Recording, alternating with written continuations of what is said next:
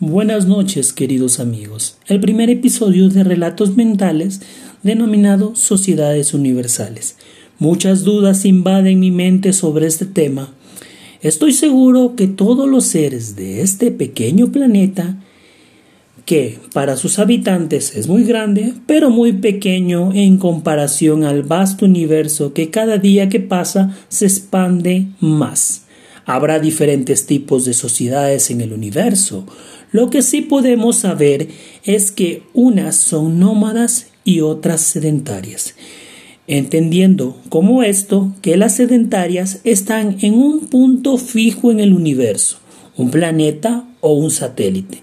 Los seres humanos somos de forma general sedentarios, pero no tenemos toda la culpa. Nuestras entidades, institutos, ya sean públicos o privados o de la índole que sea, están haciendo grandes avances tecnológicos para conocer rincones y lugares más incógnitos por lo pronto de nuestra galaxia y de nuestro sistema solar. Los astronautas son los primeros humanos que pasaron de ser sedentarios a ser nómadas espaciales o ser humanos interestelares. Los seres humanos somos de las especies que como ratas agotamos todos los recursos que tenemos a nuestro alrededor y llegamos a tener sobrepoblación y buscamos nuevas tierras para obtener nuevos recursos. Para la muestra un botón. En historia tenemos los casos de conquista de nuevas tierras ejercida por el antiguo continente hacia el nuevo.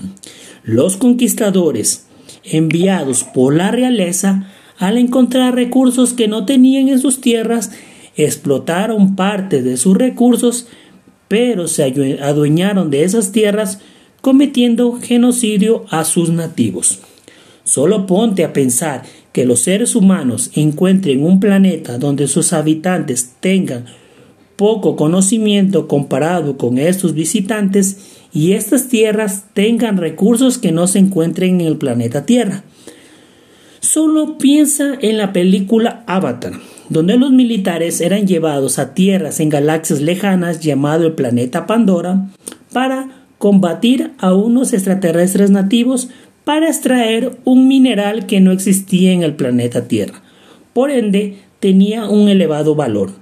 Los poderosos que invadieron el planeta, haciendo todo lo posible para extraer y dejar seco el planeta hasta matar a sus nativos, puedes ver la comparación de estos dos casos.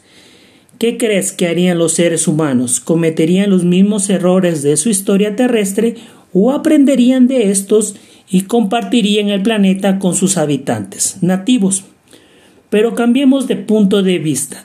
Imaginemos que una raza superior invade el planeta Tierra, observa que tenemos los recursos que no tienen en su planeta, comienza a extraerlos y mata a todos los seres humanos que se resisten.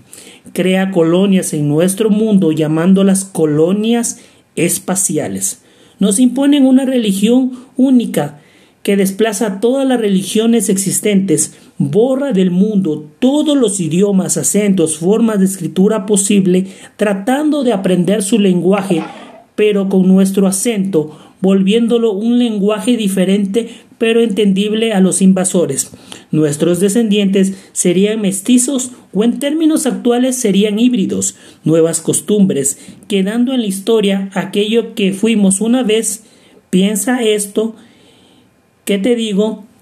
Y yo describí en términos actuales, pero lo que sufrieron los nativos del nuevo continente al observar cómo cambiaba su mundo, su hogar.